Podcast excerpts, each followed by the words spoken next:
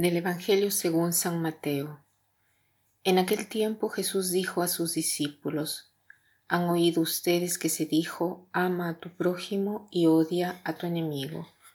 Yo en cambio les digo, amen a sus enemigos, hagan el bien a los que los odian y rueguen por los que los persiguen y por los que los calumnian, para que sean hijos de su Padre Celestial, que hace salir el sol sobre los buenos y los malos, y manda su lluvia sobre los justos y los injustos.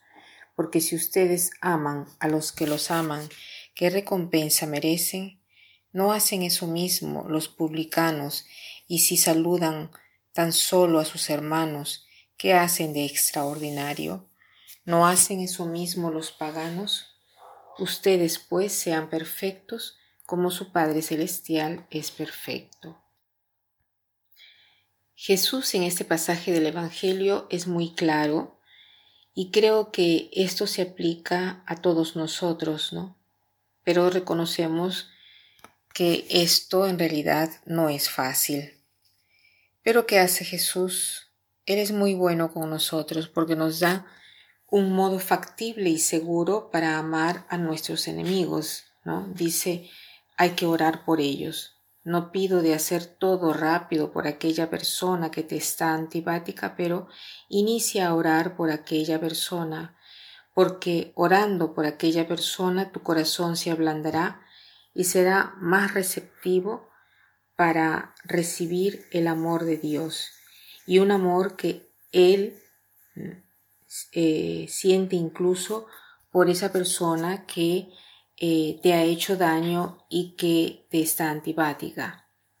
Entonces, orar es un modo no solo para hacer el bien a aquella persona o a una persona X, sino hacer el bien también a nosotros mismos.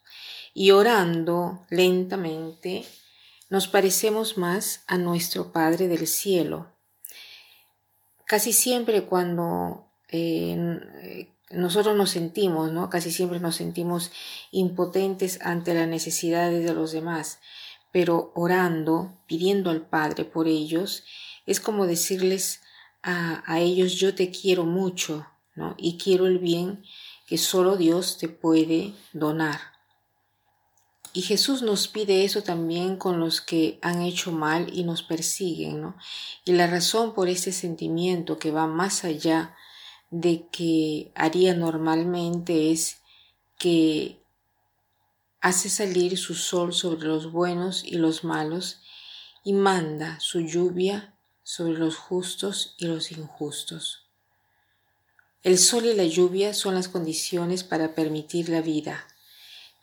El Creador hace todo de tal manera que nosotros tengamos lo necesario para vivir él no hace distinción, no hace discriminación, sino que lo da a todos.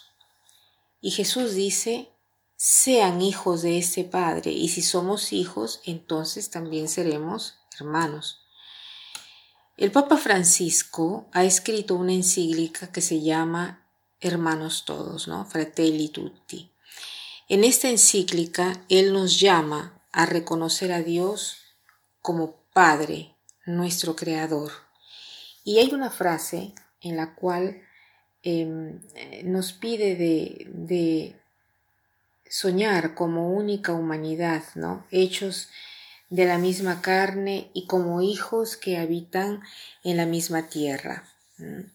Cada uno con la riqueza de su fe o de sus convicciones, cada uno con sus propias voces, hermanos todos.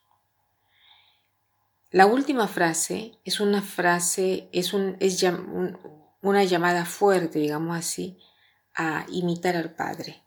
Sean perfectos como su Padre Celestial es perfecto.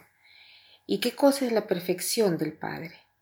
No es un eh, perfeccionismo, sino que la perfección de Dios está en su amor incondicional, ilimitado, indiscriminado.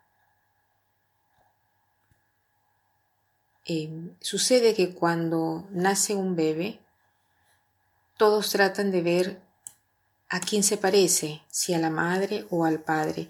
Y esta semejanza da una cierta satisfacción, ¿no? Si, se parece al padre, ¿no? Si se parece a él, no solo físicamente, sino también en su corazón, en sus valores, en sus acciones, ¿no? Cuando ve eh, cómo el hijo es como él. Entonces, el día de hoy tratemos de dar esa satisfacción al Padre, ¿no? Pareciéndonos sobre todo en su corazón, escojamos una persona por quien orar, pero una persona la cual no sea fácil para nosotros de orar por ella, porque podría ser que se ha comportado mal con nosotros, ¿no?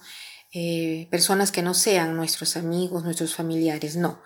Vayamos más allá, vayamos a buscar eh, y a encontrar a esta persona en nuestro corazón por la cual tenemos que orar. Que pasen un buen día.